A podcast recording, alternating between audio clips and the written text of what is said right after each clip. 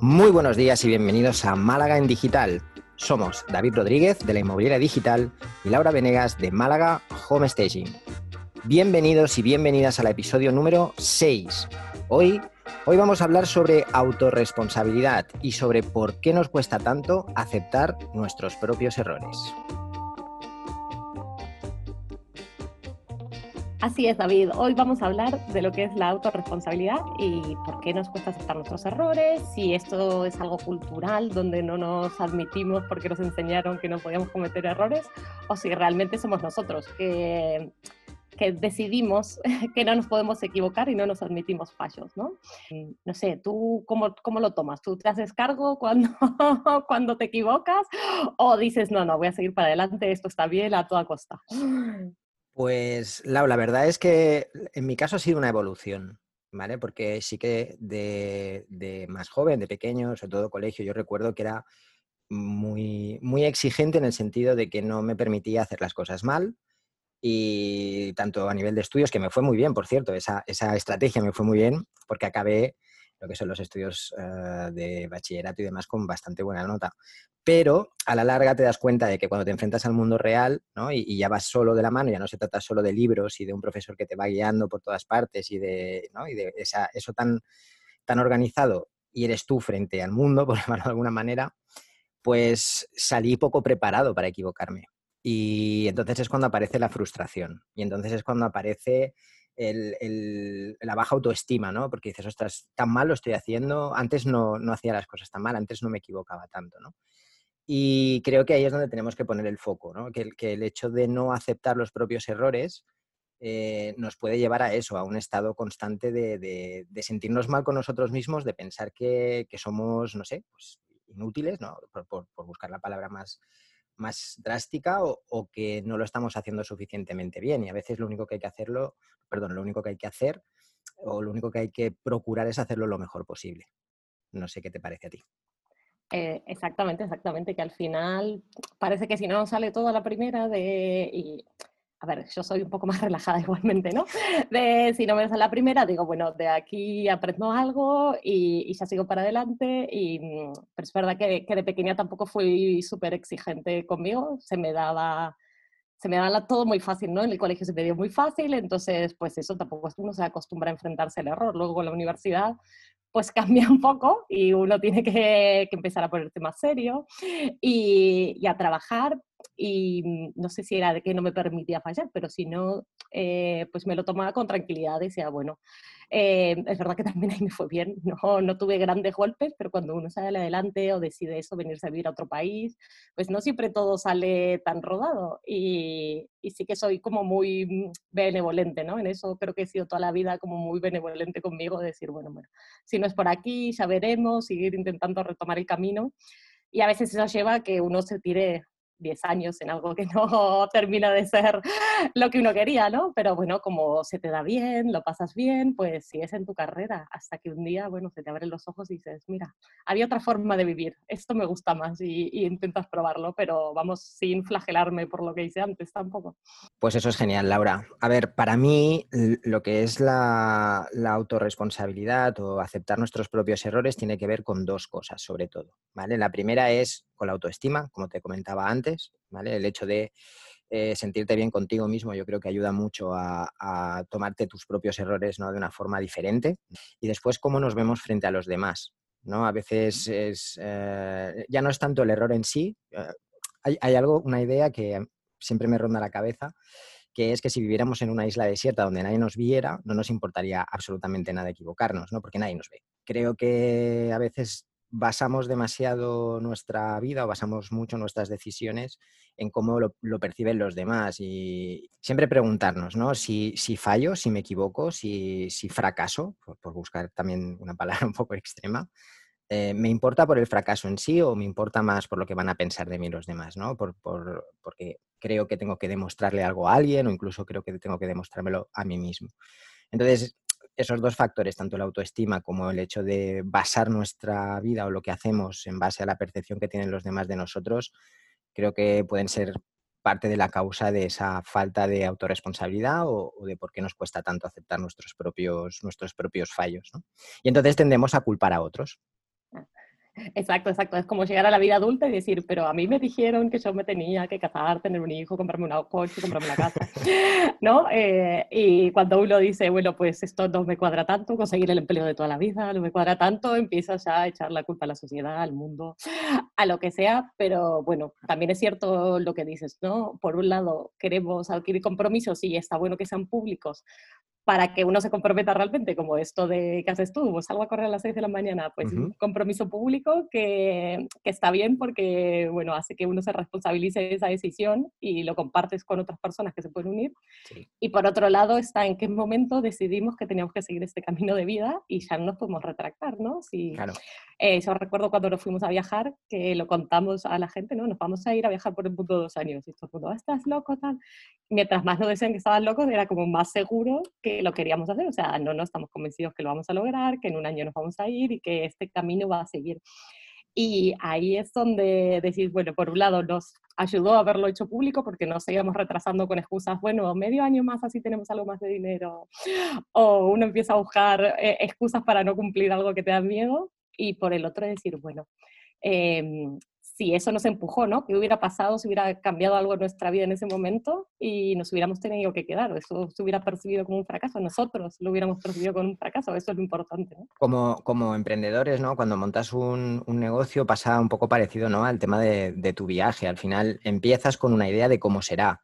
Empiezas como con la idea de que, bueno, pues más o menos irás avanzando, ¿no? Eh, tú lo haces bien, estás preparado, estás preparada para lo que vas a hacer, eh, piensas que trabajas suficientemente bien como para lanzarte a esto, pero después empiezan a no llegar los resultados, ¿vale? No, no, no, tienes tantos clientes como esperabas, a lo mejor no llegas a final de mes con lo que facturas y tienes que buscarte otro trabajo, ¿no? Y ahí es donde creo que se nos pone a prueba y donde se pone a prueba esa, eh, esa primero la, autorresponsabilidad de aceptar que a lo mejor, oye, no nos está funcionando bien porque sencillamente no lo estamos haciendo todo lo bien que deberíamos hacerlo para que funcionara, pero que por otro lado es normal porque acabamos de empezar, porque eh, somos nuevos en, eh, pues, no somos nuevos haciendo lo que hacemos, pero sí somos nuevos a lo mejor montando un negocio.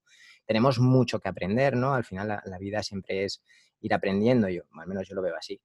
Y después, por otro lado, ¿qué es para nosotros el éxito? ¿no? ¿Qué, qué es para, para nosotros el fracaso? ¿Que nuestra empresa, nuestro negocio de dinero es realmente éxito o es éxito el hecho de poder levantarte cada día sabiendo que vas a dedicar tu tiempo a hacer algo que te gusta y el dinero solamente es una consecuencia, ¿vale? ¿Cómo medimos el éxito? Porque no todo el mundo lo va a medir igual y probablemente hables con alguien y digas, no, no, yo tengo un negocio eh, que he lanzado hace un año y dedico un montón de horas al día y, me he endeudado para poder sacarlo adelante. Y dice, ostras, ¿y te va bien?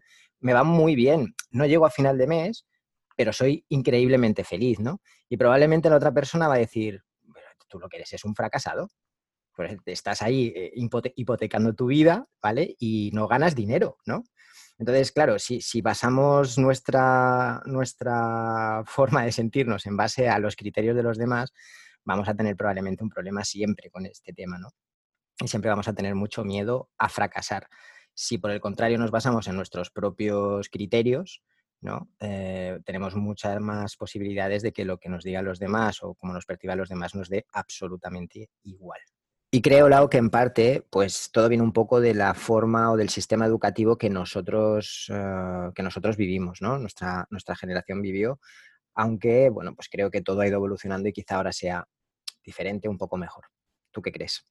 Bueno, claro, yo espero completamente que, que, el sistema educativo haya realmente mejorado porque es verdad que creo que, mm, que, si no hubieran sido tan estrictos con esto de equivocarte y puntuarte y tal, pues seríamos mucho más creativos o tendríamos menos miedo a nuestra creatividad, ¿no? Que parece que los únicos creativos son los artistas, pero no es cierto, todos los tipos de trabajo y de formas de hacer, aunque sea cómo ordenas tu casa o organizas tu casa, necesita cierta creatividad. Entonces, si, si no hubiéramos sido criados para pensar que solo hay una manera correcta de hacer las cosas eh, y que eso tiene una puntuación, pues posiblemente hoy tendríamos mucho menos miedos y estoy segura que si hay otros modelos o que eso, o si se fomenta hoy en día, no tanto el equivocar, sino tanto en puntuarnos en todo lo que hacemos, pues posiblemente eh, tengamos, tengan las siguientes generaciones mejores perspectivas, ¿no? Y que nosotros también eh, pensemos que podemos dar rienda suelta a nuestra creatividad y, aunque nos tengamos que equivocar miles de veces, o sea, me parece que, sí que es importante seguir adelante, ¿no? El típico Thomas Edison, esta gente que en otra época Tomó eh, riesgos. se dedicaba a fallar. Totalmente. Al final es, quizá fue, es, esa la clave, ¿no? el hecho de, o, lo que puedo reprochar, aunque no, se trata de reprochar en absoluto, sino agradezco infinitamente la educación que, tuve y luego, pues sumada a la educación que he tenido yo de, forma autodidacta, por de alguna forma, pues eh, es el resultado y es lo que soy hoy. Pero con ese miedo a equivocarnos, al final, eh, claro, tomamos el camino que nos indican eh, no queremos salir de ahí precisamente por, ese riesgo que supone, ¿no? De, lo voy a hacer como lo dice este libro, lo voy a hacer como lo dice este profesor, lo voy a decir como lo dice, lo voy a hacer como lo dice, no sé, mis padres, por decir algo, ¿no? Por, ese miedo a equivocarnos, que luego nos lo, nos lo, echen en cara, el típico ya te avisé, ¿no? Ya te lo dije, que este es toda una rabia que, a nadie nos gusta escucharlo. Pero por otro lado, pues eh, sí, es verdad, capa o, coarta o es como una inyección de bromuro para nuestra creatividad y nos deja, pues, eh, nos deja bastante, no frustrados, pero quizá muchos de nosotros tenemos mucha creatividad ahí, tenemos muchas cosas que contar y no lo hacemos por, miedo a, ese que dirán o por miedo a salirnos del camino.